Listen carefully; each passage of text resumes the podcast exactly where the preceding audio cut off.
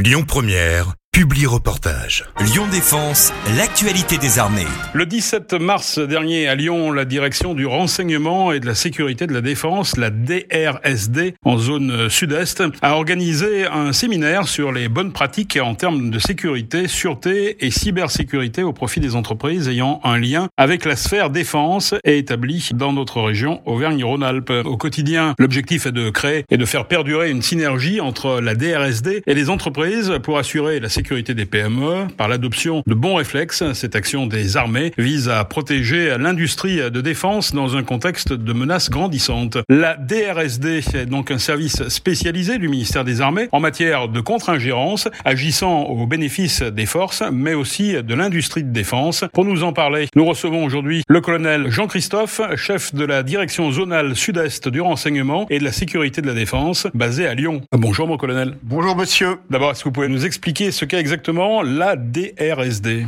La DRSD, c'est un service de renseignement étatique dit de premier cercle, aux côtés de, de grandes agences comme la DGSE, la DGSI, ainsi que TRACFIN, qui était l'acronyme du traitement, durance et action contre les circuits financiers clandestins. Donc la DRSD, c'est le service de contre-ingérence de la ministre des Armées. Sa mission recoupe deux volets, le renseignement et la protection. Quelles sont les missions de la DRSD Or, notre mission, c'est bien la contre-ingérence. Il s'agit de déceler, identifier et caractériser toute action d'ingérence, qu'elle provienne d'individus, d'organisations ou de services de renseignement étrangers. Et, in fine, de participer aux actions d'entrave de toutes ces menaces visant la communauté de défense au sens large, y compris le secteur industriel. Alors comment et pourquoi la DRSD intervient-elle également au profit de certaines entreprises privées? Comment? Tout d'abord, en identifiant les vulnérabilités, qu'il s'agisse de personnel, de matériel, d'installation ou d'information, et en renseignant sur les menaces qui pèsent sur cette sphère défense élargie au travers du prisme TESCO. T comme terrorisme, E comme espionnage, le premier S comme subversion, le deuxième S comme sabotage et enfin CO comme le crime organisé. Pour empêcher toute action d'ingérence dans les différents domaines que sont la contre-ingérence des forces, la contre-ingérence cyber et la contre-ingérence économique. Alors la contre-ingérence économique qui recouvre aussi hein,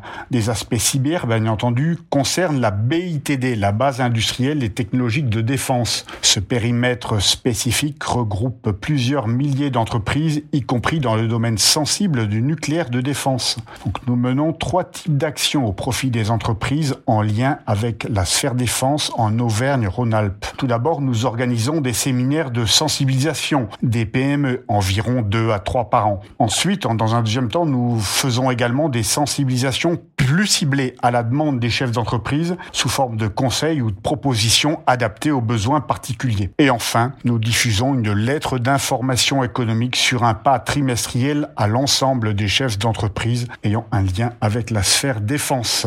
Quels conseils pratiques euh, pourriez-vous donner pour se prémunir des risques de contre-ingérence cyber et économique? Alors, contre-ingérence euh, économique et cyber sont étroitement liés. Hein. Contre-ingérence économique tout d'abord. Donc, le, le service, la DRSD, a pour habitude d'attirer l'attention des entreprises sur des actions de bon sens et qui restent essentielles. Tout d'abord, il s'agit d'identifier les valeurs de l'entreprise, valeurs humaines, valeurs matérielles ou valeurs immatérielles. Une action préalable importante euh, permettra aux entreprises d'identifier ainsi leurs valeurs névralgiques. Ensuite, il faut évaluer les vulnérabilités de son entreprise, les accepter honnêtement, comprendre l'impact qu'elles peuvent avoir ensuite. Dans un troisième temps, il s'agit d'être sensibilisé aux menaces. Il s'agit de déterminer lucidement si les vulnérabilités que l'on a identifiées sont maîtrisées ou non, en toute transparence. Et enfin, il s'agit de construire des plans de traitement. Il s'agit de, des PCA, un plan de continuité d'activité, ou PRA, plan de reprise d'activité, qui sont basés sur des actions de prévention, de protection et d'intervention. En termes de cybersécurité, il n'est pas nécessaire d'être un expert.